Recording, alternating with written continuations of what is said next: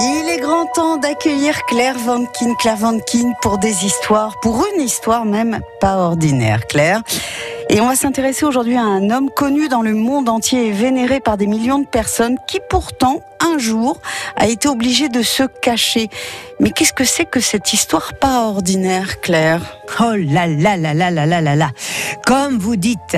Et quand je vous aurais dit que cet homme a été obligé de se cacher chez nous, dans notre département, ce sera encore moins ordinaire. Il s'agit en fait de Jean-Marie Vianney.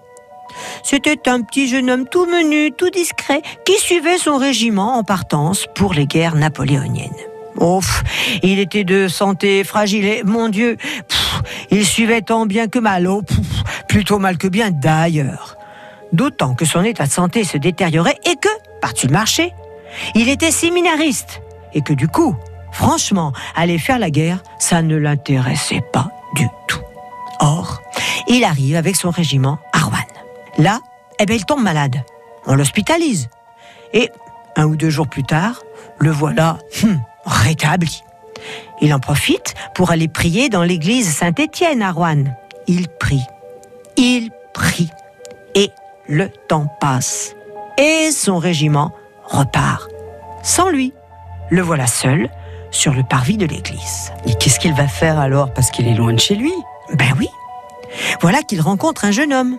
Et ce garçon, ben, il lui propose de venir chez lui au village des Noé, distant quand même d'une quinzaine de kilomètres. Hein. Alors il se met en route.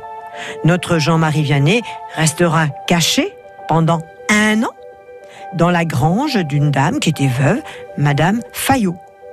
Durant toute cette année, il aidera autant que faire se pouvait, cette brave dame. Il apprend aux enfants du village à lire, il leur enseigne le caté. C'est un homme d'une extraordinaire piété, généreux et d'une immense, immense bonté.